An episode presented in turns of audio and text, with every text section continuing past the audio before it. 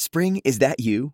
Warmer temps mean new Allbirds styles. Meet the new Superlight collection, the lightest ever shoes from Allbirds, now in fresh colors. These must have travel shoes have a lighter than air feel and barely there fit that made them the most packable shoes ever. Plus, they're comfy right out of the box. That means more comfort and less baggage. Experience how Allbirds is redefining comfort. Visit allbirds.com and use code SUPER24 for a free pair of socks with a purchase of $48 or more. That's A L L B I R D S.com, code SUPER24. Aussitôt Noël passé, vous êtes nombreux à revendre vos cadeaux. Pour certaines plateformes de vente en ligne, ce sont des centaines de milliers d'annonces qui apparaissent sur les sites à cette période vous le verrez. Votre week-end a peut-être été perturbé en raison de la grève des contrôleurs de la SNCF. 200 000 voyageurs ont vu leurs billets de train annulés, mais heureusement, certains s'en sont plutôt bien sortis. Reportage à suivre à Marseille. Dans l'actualité internationale, le roi Charles III a dressé ses tout premiers vœux de Noël. Les célébrations au Royaume-Uni ont été placées sous le signe des hommages à la reine Elisabeth II, la défunte mère du souverain. Et puis en Afghanistan, les talibans restreignent une à une les libertés des femmes. Elles sont désormais privées des universités, mais ce n'est pas tout. Trois organisations étrangères suspendent leurs activités en Afghanistan après l'interdiction aux ONG de travailler avec des femmes.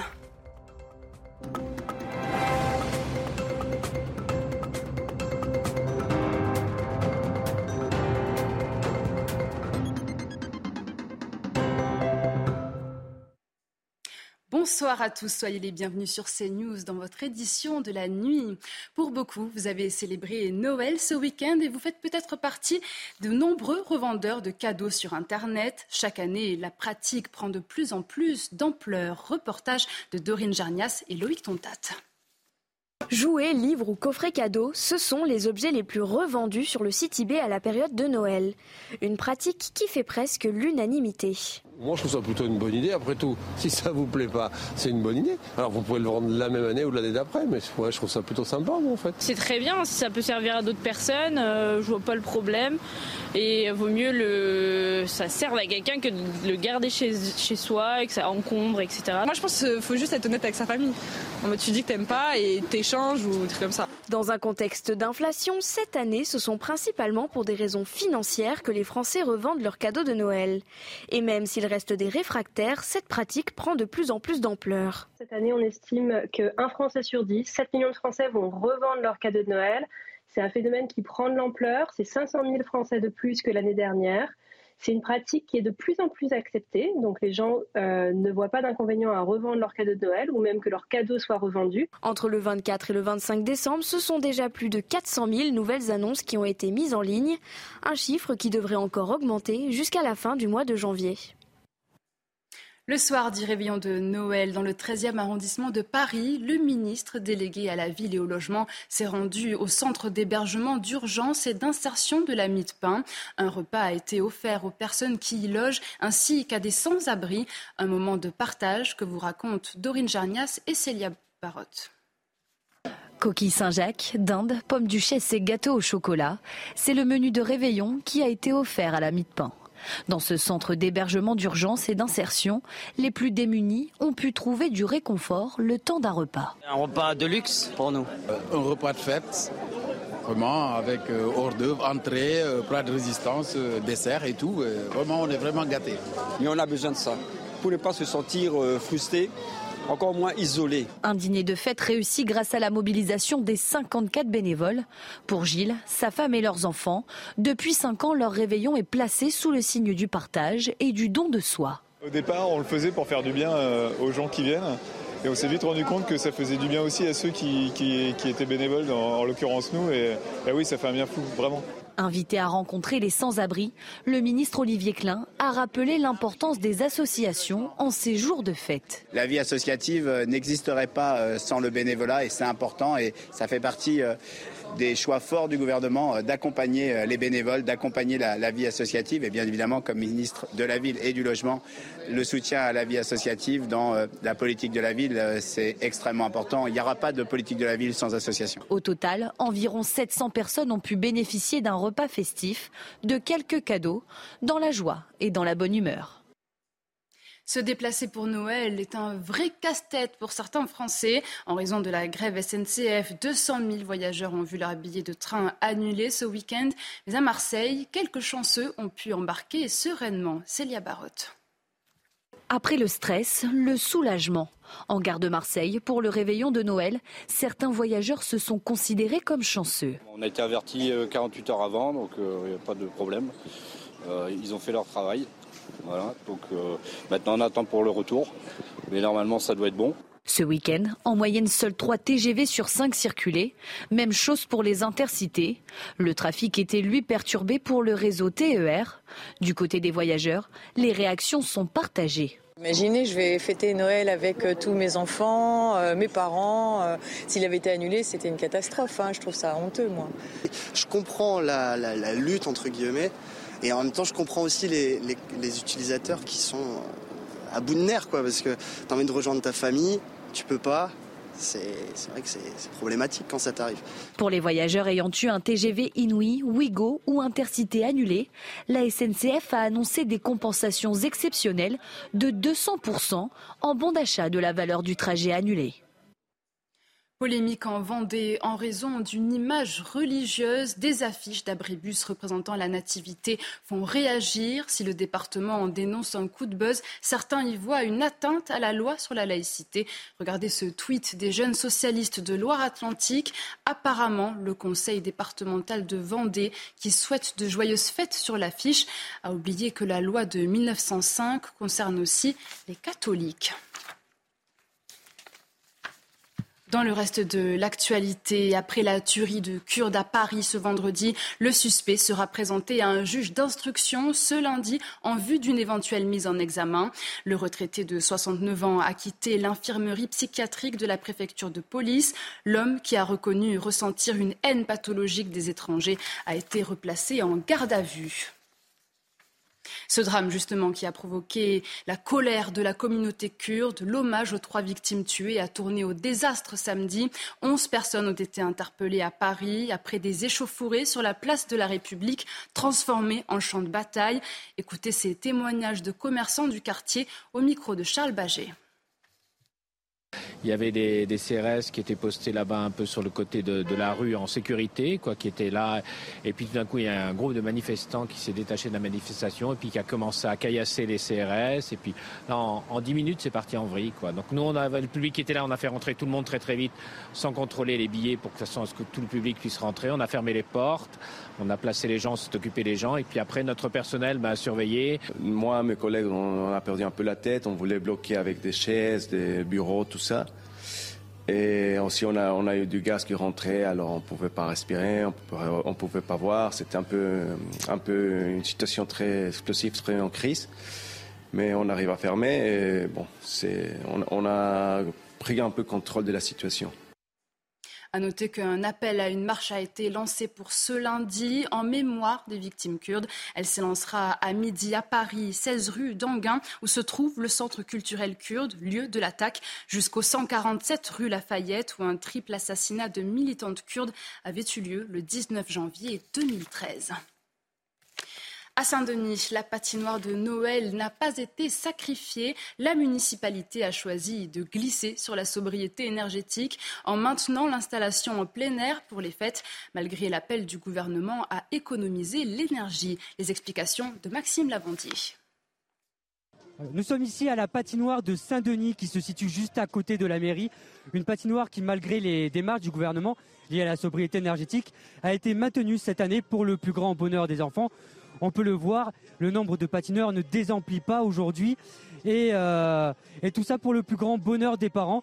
On a pu en interviewer quelques-uns qui nous ont expliqué à quel point ils étaient contents que la mairie a maintenu cette patinoire cette année. Écoutez-les. Moi, la mairie de Saint-Denis a bien fait de maintenir la patinoire parce qu'on voit vraiment la magie de Noël, que les enfants profitent, ça leur fait plaisir. Ils ne sont pas pénalisés, ils ne sont pas bloqués, et au moins ils peuvent s'amuser et on sent vraiment la magie de Noël. Quoi. Et très content parce qu'on l'a tous les ans et euh, les enfants aiment beaucoup. Hein. Et donc euh, moi, quand j'avais leur âge, euh, On avait plus souvent de la neige et de la glace, euh, enfin de la neige surtout. C'est bien d'avoir fait ça, il ne faut pas être non plus intégriste. Voilà, dans un contexte de sobriété énergétique, beaucoup de mairies en France ont fait la passe cette année sur les patinoires, mais pas ici à Saint-Denis. Et preuve en est de cet engouement, le nombre de réservations est complète jusqu'au 1er janvier. Drame sur l'autoroute A1 dans le sens Lille-Paris. Un carambolage est survenu samedi soir près d'Herbécourt dans la Somme. Le bilan est lourd. Trois morts, dont un enfant et onze blessés.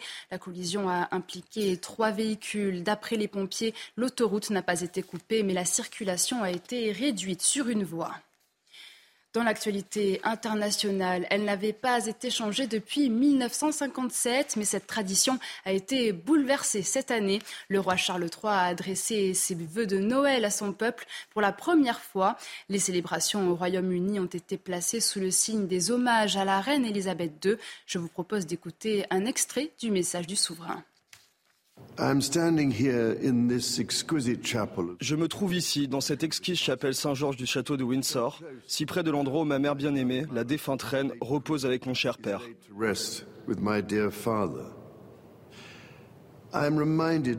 Je me souviens des lettres, cartes et messages profondément touchants que vous avez été si nombreux à nous envoyer, à mon épouse et à moi-même. Et je ne saurais trop vous remercier pour l'amour et la sympathie que vous avez témoigné à toute notre famille. Noël est une période particulièrement poignante pour tous ceux d'entre nous qui ont perdu des êtres chers. Nous ressentons leur absence à chaque tournant familial de la saison et nous nous souvenons d'eux dans chaque tradition qui nous est chère. Dans le très apprécié chant de Noël Oh Little Town of Bethlehem, nous chantons Comment dans tes rues sombres brille la lumière éternelle.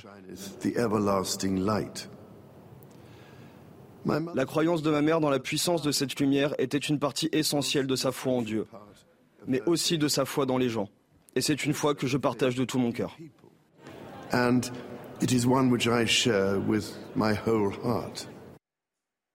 Sapin de Noël géant et décorations. En ces périodes des fêtes, Bethléem renaît. La ville a renoué avec les touristes absents depuis deux ans en raison du Covid-19. Lieu de naissance du Christ selon la tradition chrétienne, Bethléem accueille chaque année des milliers de pèlerins. Une bonne nouvelle donc pour la ministre palestinienne du Tourisme. Écoutez. Cette année, nous célébrons la présence de touristes et de pèlerins venus du monde entier. Depuis le début de cette année, depuis mars, nous avons commencé à recevoir des touristes et des pèlerins. Le nombre de touristes a continué à augmenter jusqu'à aujourd'hui avec un total de 700 000 touristes.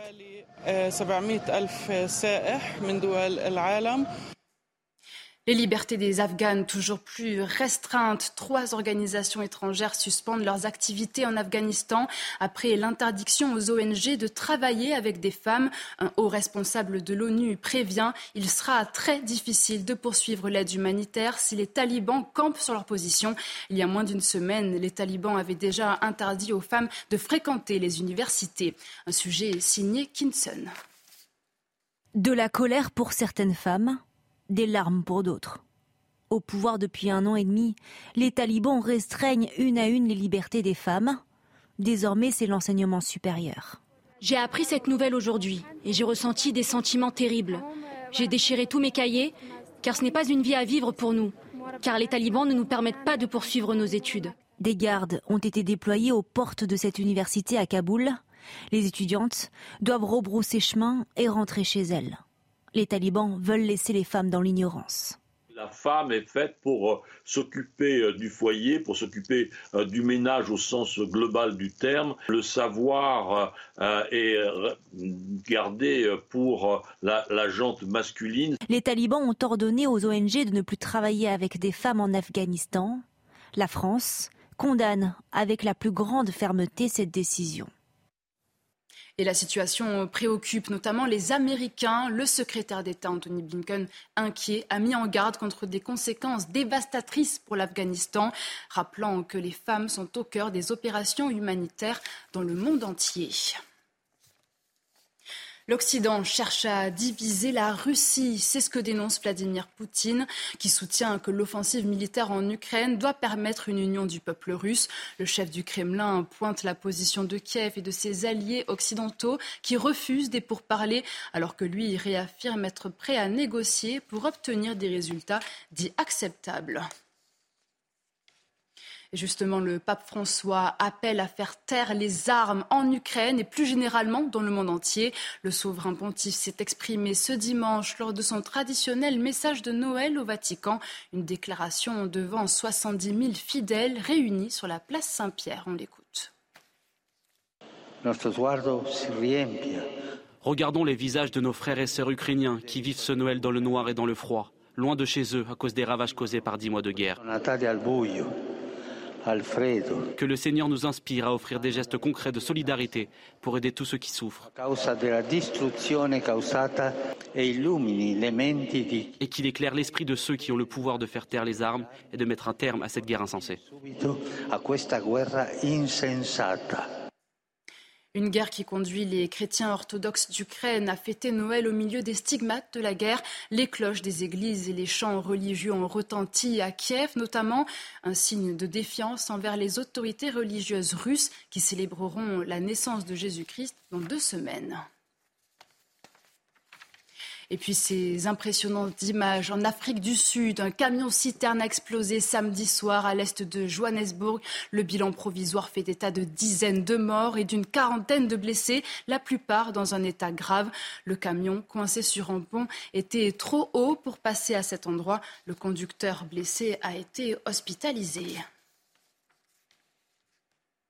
Et puis, retour en France avec un peu de légèreté. C'est un nouveau souffle pour le Moulin Rouge. Chaque année, le célèbre cabaret parisien organise une soirée pour les fêtes de fin d'année.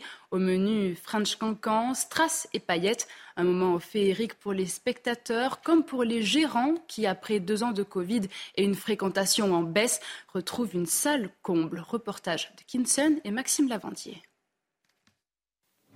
Après deux années de Covid et une fréquentation en baisse, L'iconique spectacle de fin d'année du Moulin Rouge fait salle comble pour le plus grand bonheur de son directeur. Sur la fin d'année, on retrouve notre fréquentation habituelle euh, qu'on connaît au cabaret, euh, puisque nous avons toutes nos dates quasiment complètes euh, à l'heure actuelle pour les dernières semaines de, de l'année.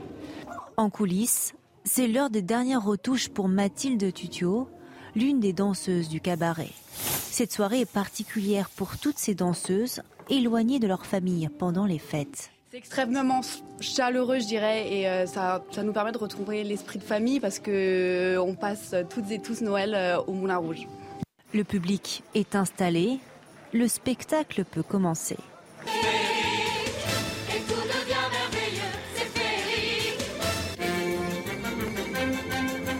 Avec notamment le French Cancan, cette danse et cette musique emblématique du cabaret qui fascine toujours autant. Pour moi, c'est féerique, tout simplement. C'est un beau spectacle, très beau spectacle, magique, splendide, il n'y a pas de mots. Ça embellit les, les, les, joies de, de Noël et des fêtes de fin d'année. Une féerie qui se poursuivra jusqu'au 3 janvier prochain. Et on ouvre ce journal des sports avec du rugby. Le Boxing Day du top 14 s'est clôturé ce dimanche avec la victoire du Stade français sur la pelouse du Racing 92. Des matchs haletants et à suspense remplis de belles actions. Les meilleurs essais de cette dernière journée avec Jérémy Pavlovic.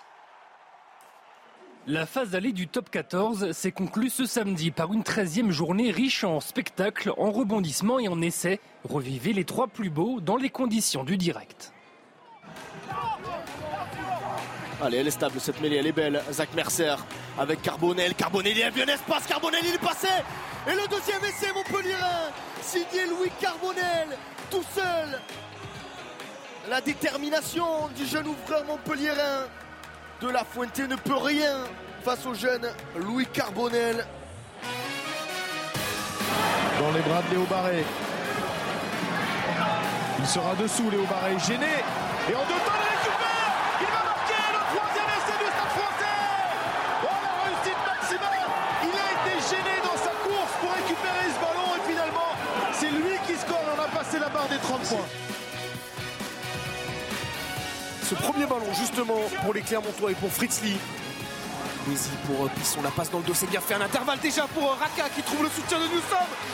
Et Damien Penaud décalé sur son aile, une minute de jeu ici à Brive et c'est Clermont qui frappe en premier grâce à l'inévitable Damien Penaud.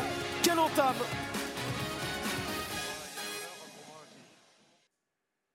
En football, la Ligue 2 reprend ses droits ce lundi. L'occasion de retrouver l'AS Saint-Etienne sur les stades. Les Verts, actuellement derniers de Ligue 2, sont en grande difficulté. Pour tenter de redresser la barre, les dirigeants stéphanois ont recruté l'attaquant Gaëtan Charbonnier. Un sujet de Timothée Zinski. C'est un projet euh, sportif tout aussi excitant, comme pour jouer la montée, mais euh, voilà, on ne veut pas que ce club euh, descende plus bas, donc on va tout faire pour opérer ce maintien. Gaëtan Charbonnier à la rescousse de l'AS Saint-Etienne. L'ancien buteur au Serrois finira la saison dans un club en plein cauchemar. Les Verts sont toujours embourbés à la dernière place de Ligue 2, mais comptent sur le mercato hivernal pour éviter une deuxième relégation consécutive. Vous savez la situation dans laquelle on est et on a besoin de joueurs qui, euh, qui puissent tirer l'équipe vers le haut, tirer le groupe vers le haut, euh, à la fois par les performances de, footballeurs, mais aussi euh, à, l'extérieur plus ou moins et à la fois dans le vestiaire aussi. C'est jamais évident d'être dernier au championnat. Maintenant, on a eu la chance d'avoir cette, cette Coupe du Monde et, et, cette trêve qui, je pense, ça fait du bien à tout le monde. Euh, ça nous a permis à nous aussi de, travailler sans avoir malgré tout euh, le couperet des, matchs. Euh, maintenant, on commence un nouveau championnat, c'est ce que j'ai dit aux joueurs, et en espérant être bien sûr le plus haut possible en fin de, en fin de saison. Et pour retrouver un peu d'espoir, Saint-Etienne doit commencer par s'imposer à Annecy chez un concurrent direct au maintien. Pour ne pas sombrer encore un peu plus, les Verts devront absolument sortir des quatre dernières places du classement, synonyme de relégation en national.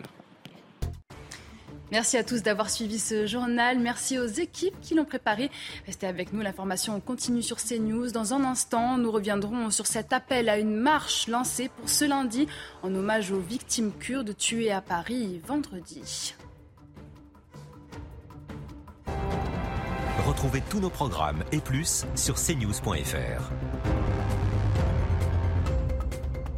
Aussitôt Noël passé, vous êtes nombreux à revendre vos cadeaux. Pour certaines plateformes de vente en ligne, ce sont des centaines de milliers d'annonces qui apparaissent sur les sites à cette période vous le verrez.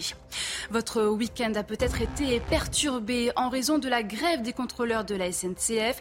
200 000 voyageurs ont vu leur billet de train annulé, mais heureusement, certains s'en sont plutôt bien sortis. Reportage à suivre à Marseille. Dans l'actualité internationale, le roi Charles III a dressé ses tout premiers vœux de Noël. Les célébrations au Royaume-Uni ont été placées sous le signe des hommages à la reine Elisabeth II, la défunte mère du souverain. Et puis en Afghanistan, les talibans restreignent une à une les libertés des femmes. Elles sont désormais privées des universités, mais ce n'est pas tout. Trois organisations étrangères suspendent leurs activités en Afghanistan après l'interdiction aux ONG de travailler avec des femmes.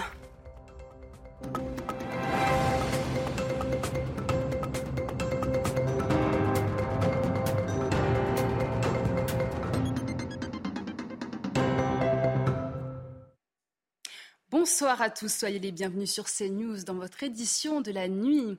Pour beaucoup, vous avez célébré Noël ce week-end et vous faites peut-être partie de nombreux revendeurs de cadeaux sur Internet. Chaque année, la pratique prend de plus en plus d'ampleur. Reportage de Dorine Jarnias et Loïc Tontat. Jouets, livres ou coffrets cadeaux, ce sont les objets les plus revendus sur le site eBay à la période de Noël.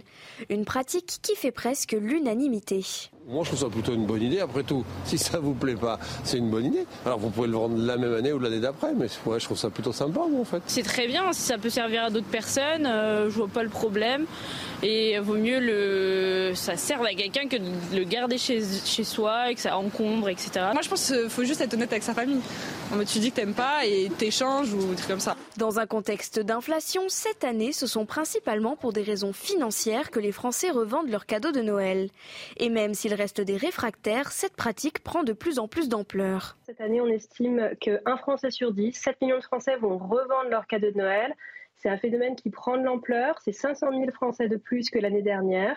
C'est une pratique qui est de plus en plus acceptée. Donc les gens euh, ne voient pas d'inconvénient à revendre leurs cadeaux de Noël ou même que leurs cadeaux soient revendus. Entre le 24 et le 25 décembre, ce sont déjà plus de 400 000 nouvelles annonces qui ont été mises en ligne. Un chiffre qui devrait encore augmenter jusqu'à la fin du mois de janvier. Le soir du réveillon de Noël dans le 13e arrondissement de Paris, le ministre délégué à la ville et au logement s'est rendu au centre d'hébergement d'urgence et d'insertion de la Mide-Pain. Un repas a été offert aux personnes qui y logent ainsi qu'à des sans-abri. Un moment de partage que vous racontent Dorine Jarnias et Célia Barotte. Coquille Saint-Jacques, dinde, pommes duchesse et gâteaux au chocolat, c'est le menu de réveillon qui a été offert à la Mide-Pain. Dans ce centre d'hébergement d'urgence et d'insertion, les plus démunis ont pu trouver du réconfort le temps d'un repas. Un repas de luxe pour nous. Euh, un repas de fête, vraiment avec euh, hors d'œuvre, entrée, euh, plat de résistance, dessert et tout. vraiment, on est vraiment gâtés. Mais on a besoin de ça pour ne pas se sentir frustré encore moins isolé. Un dîner de fête réussi grâce à la mobilisation des 54 bénévoles. Pour Gilles, sa femme et leurs enfants, depuis 5 ans, leur réveillon est placé sous le signe du partage et du don de soi. Au départ, on le faisait pour faire du bien euh, aux gens qui viennent. Et on s'est vite rendu compte que ça faisait du bien aussi à ceux qui, étaient bénévoles, en, l'occurrence nous. Et bah oui, ça fait un bien fou, vraiment. Invité à rencontrer les sans-abri, le ministre Olivier Klein a rappelé l'importance des associations en ces jours de fête. La vie associative euh, n'existerait pas euh, sans le bénévolat et c'est important et ça fait partie euh, des choix forts du gouvernement euh, d'accompagner euh, les bénévoles, d'accompagner la, vie associative et bien évidemment comme ministre de la ville et du logement, le soutien à la vie associative dans euh, la politique de la ville, c'est extrêmement important. Il n'y aura pas de politique de la ville sans association. Au total, environ 700 personnes ont pu bénéficier d'un repas festif, de quelques cadeaux, dans la joie et dans la bonne humeur. Se déplacer pour Noël est un vrai casse-tête pour certains Français. En raison de la grève SNCF, 200 000 voyageurs ont vu leur billet de train annulé ce week-end. Mais à Marseille, quelques chanceux ont pu embarquer sereinement. Célia Barotte. Après le stress, le soulagement. En gare de Marseille, pour le réveillon de Noël, certains voyageurs se sont considérés comme chanceux. On a été avertis 48 euh, heures avant, donc il euh, n'y a pas de problème. Euh, ils ont fait leur travail. Voilà, donc euh, maintenant on attend pour le retour, mais normalement ça doit être bon. Ce week-end, en moyenne, seuls 3 TGV sur 5 circulaient. Même chose pour les intercités. Le trafic était lui perturbé pour le réseau TER. Du côté des voyageurs, les réactions sont partagées. Imaginez, je vais fêter Noël avec euh, tous mes enfants, euh, mes parents. S'il avait été annulé, c'était une catastrophe. Hein. Je trouve ça honteux, moi. Je comprends la, la lutte, entre guillemets. Et en même temps, je comprends aussi les, utilisateurs qui sont euh, à bout de nerfs, quoi, parce que tu as envie de rejoindre ta famille, tu peux pas. C'est vrai que c'est problématique quand ça t'arrive. Pour les voyageurs ayant eu un TGV Inouï, Ouigo ou Intercité annulé, la SNCF a annoncé des compensations exceptionnelles de 200% en bon d'achat de la valeur du trajet annulé. Polémique en Vendée en raison d'une image religieuse. Des affiches d'abribus représentant la nativité font réagir. Si le département en dénonce un coup de buzz, certains y voient une atteinte à la loi sur la laïcité. Regardez ce tweet des jeunes socialistes de Loire-Atlantique.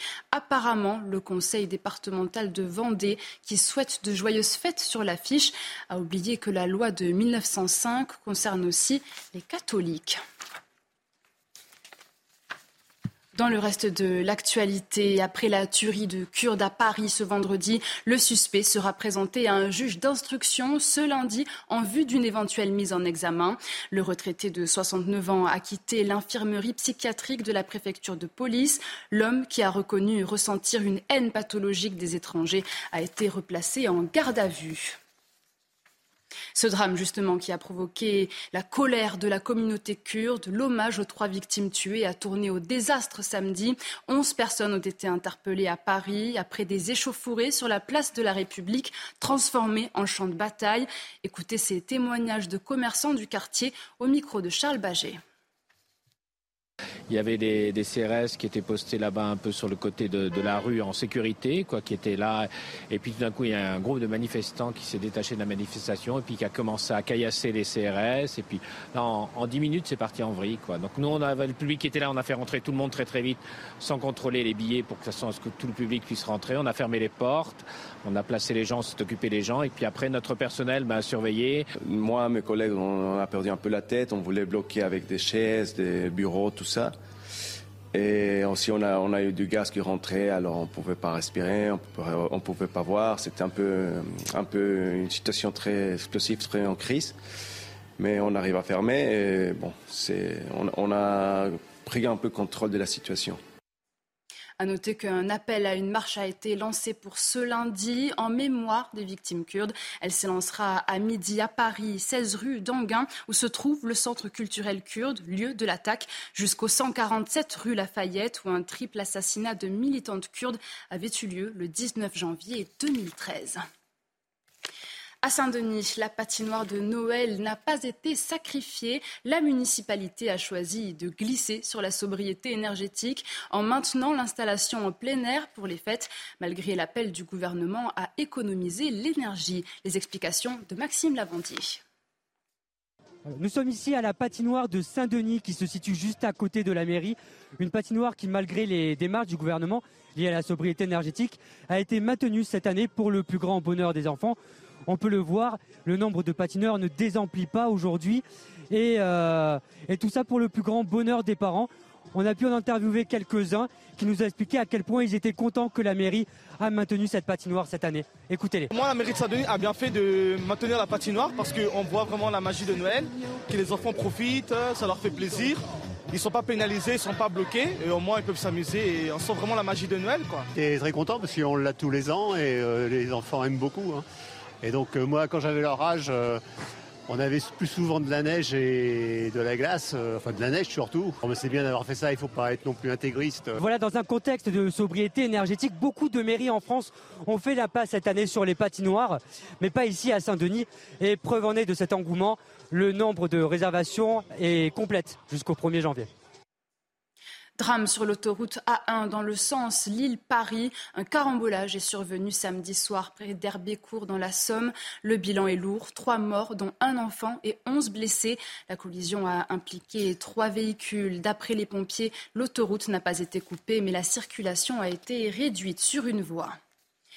Dans l'actualité internationale, elle n'avait pas été changée depuis 1957, mais cette tradition a été bouleversée cette année. Le roi Charles III a adressé ses vœux de Noël à son peuple pour la première fois.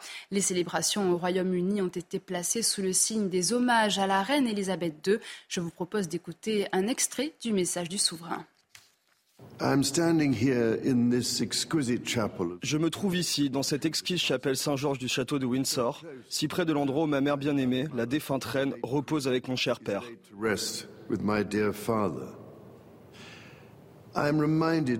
Je me souviens des lettres, cartes et messages profondément touchants que vous avez été si nombreux à nous envoyer, à mon épouse et à moi-même. Et je ne saurais trop vous remercier pour l'amour et la sympathie que vous avez témoigné à toute notre famille. Noël est une période particulièrement poignante pour tous ceux d'entre nous qui ont perdu des êtres chers. Nous ressentons leur absence à chaque tournant familial de la saison et nous nous souvenons d'eux dans chaque tradition qui nous est chère. Dans le très apprécié chant de Noël Oh Little Town of Bethlehem, nous chantons Comment dans tes rues sombres brille la lumière éternelle. La croyance de ma mère dans la puissance de cette lumière était une partie essentielle de sa foi en Dieu, mais aussi de sa foi dans les gens. Et c'est une foi que je partage de tout mon cœur. And it is one which I share with my whole heart. Sapin de Noël géant et décorations. En ces périodes des fêtes, Bethléem renaît. La ville a renoué avec les touristes absents depuis deux ans en raison du Covid-19. Lieu de naissance du Christ selon la tradition chrétienne, Bethléem accueille chaque année des milliers de pèlerins. Une bonne nouvelle donc pour la ministre palestinienne du Tourisme. Écoutez. Cette année, nous célébrons la présence de touristes et de pèlerins venus du monde entier. Depuis le début de cette année, depuis mars, nous avons commencé à recevoir des touristes et des pèlerins. Le nombre de touristes a continué à augmenter jusqu'à aujourd'hui avec un total de 700 000 touristes.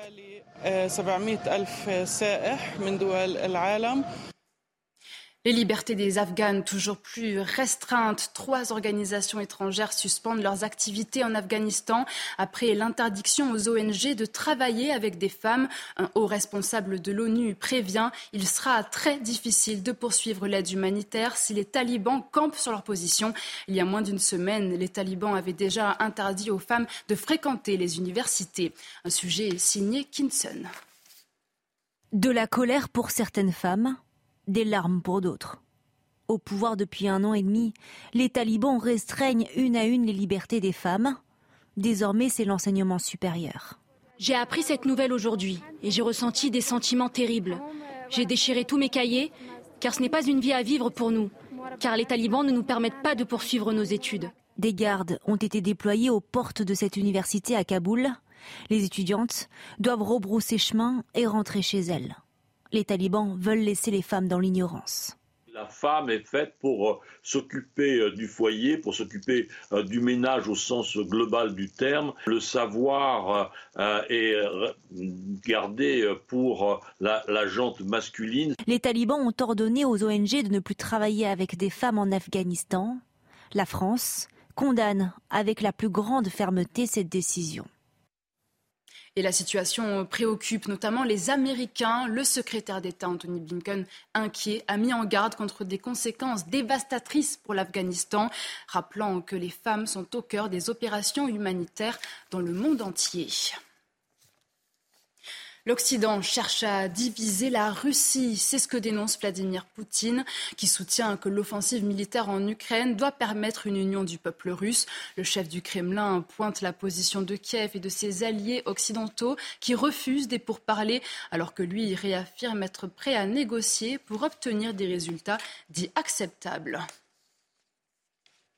Justement, le pape François appelle à faire taire les armes en Ukraine et plus généralement dans le monde entier. Le souverain pontife s'est exprimé ce dimanche lors de son traditionnel message de Noël au Vatican, une déclaration devant 70 000 fidèles réunis sur la place Saint-Pierre. On l'écoute.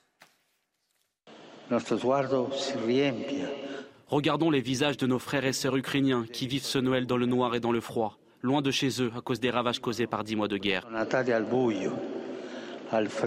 Que le Seigneur nous inspire à offrir des gestes concrets de solidarité pour aider tous ceux qui souffrent. Et qu'il éclaire l'esprit de ceux qui ont le pouvoir de faire taire les armes et de mettre un terme à cette guerre insensée. Une guerre qui conduit les chrétiens orthodoxes d'Ukraine à fêter Noël au milieu des stigmates de la guerre. Les cloches des églises et les chants religieux ont retenti à Kiev, notamment un signe de défiance envers les autorités religieuses russes qui célébreront la naissance de Jésus-Christ dans deux semaines. Et puis ces impressionnantes images en Afrique du Sud, un camion citerne a explosé samedi soir à l'est de Johannesburg. Le bilan provisoire fait état de dizaines de morts et d'une quarantaine de blessés, la plupart dans un état grave. Le camion, coincé sur un pont, était trop haut pour passer à cet endroit. Le conducteur blessé a été hospitalisé. Et puis, retour en France avec un peu de légèreté. C'est un nouveau souffle pour le Moulin Rouge. Chaque année, le célèbre cabaret parisien organise une soirée pour les fêtes de fin d'année. Au menu, French Cancan, Strass et paillettes. Un moment féerique pour les spectateurs comme pour les gérants qui, après deux ans de Covid et une fréquentation en baisse, retrouvent une salle comble. Reportage de Kinson et Maxime Lavandier. Après deux années de Covid et une fréquentation en baisse, L'iconique spectacle de fin d'année du Moulin Rouge fait salle comble pour le plus grand bonheur de son directeur. Sur la fin d'année, on retrouve notre fréquentation habituelle euh, qu'on connaît au cabaret, euh, puisque nous avons toutes nos dates quasiment complètes euh, à l'heure actuelle pour les dernières semaines de, de l'année. En coulisses, c'est l'heure des dernières retouches pour Mathilde Tutio, l'une des danseuses du cabaret. Cette soirée est particulière pour toutes ces danseuses éloignées de leur famille pendant les fêtes. C'est extrêmement chaleureux, je dirais, et euh, ça, ça nous permet de retrouver l'esprit de famille parce que euh, on passe toutes et tous Noël euh, au Moulin Rouge. Le public est installé, le spectacle peut commencer.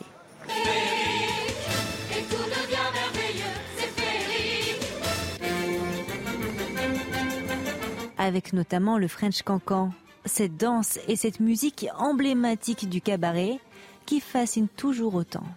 Pour moi, c'est féerique, tout simplement. C'est un beau spectacle, très beau spectacle, magique, splendide, il n'y a pas de mots. Ça embellit les, les, les, les, les joies de, de Noël et des fêtes de fin d'année. Une féerie qui se poursuivra jusqu'au 3 janvier prochain. Et on ouvre ce journal des sports avec du rugby. Le Boxing Day du top 14 s'est clôturé ce dimanche avec la victoire du Stade français sur la pelouse du Racing 92. Des matchs haletants et à suspense remplis de belles actions. Les meilleurs essais de cette dernière journée avec Jérémy Pavlovic. La phase allée du top 14 s'est conclue ce samedi par une 13e journée riche en spectacles, en rebondissements et en essais. Revivez les trois plus beaux dans les conditions du direct.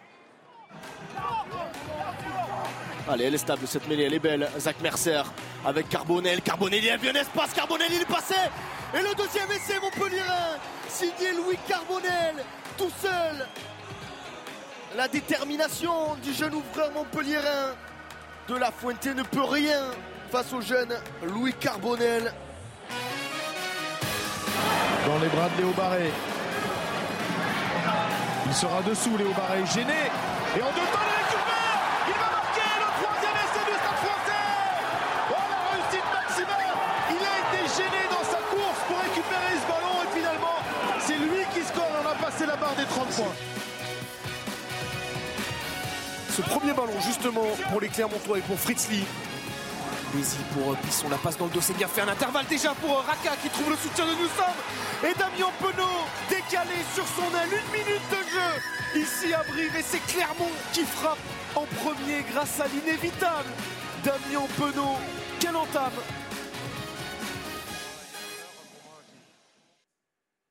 En football, la Ligue 2 reprend ses droits ce lundi. L'occasion de retrouver l'AS Saint-Etienne sur les stades. Les Verts, actuellement derniers de Ligue 2, sont en grande difficulté. Pour tenter de redresser la barre, les dirigeants stéphanois ont recruté l'attaquant Gaëtan Charbonnier. Un sujet de Timothée Zinski. C'est un projet euh, sportif tout aussi excitant, comme pour jouer à la montée, mais euh, voilà, on ne veut pas que ce club euh, descende plus bas, donc on va tout faire pour, pour opérer ce maintien.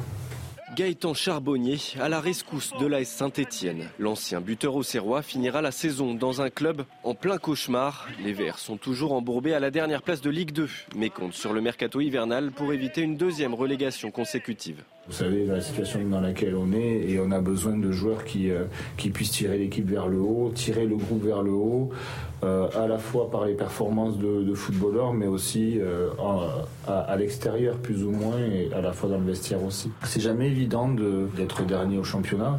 Maintenant, euh, on a eu la chance d'avoir euh, cette, cette Coupe du Monde et, et cette trêve qui, je pense, a fait du bien à tout le monde.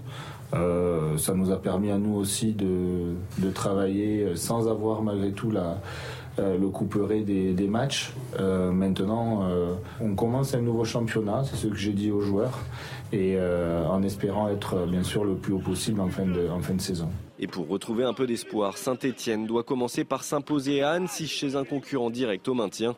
Pour ne pas sombrer encore un peu plus, les Verts devront absolument sortir des quatre dernières places du classement, synonyme de relégation en national.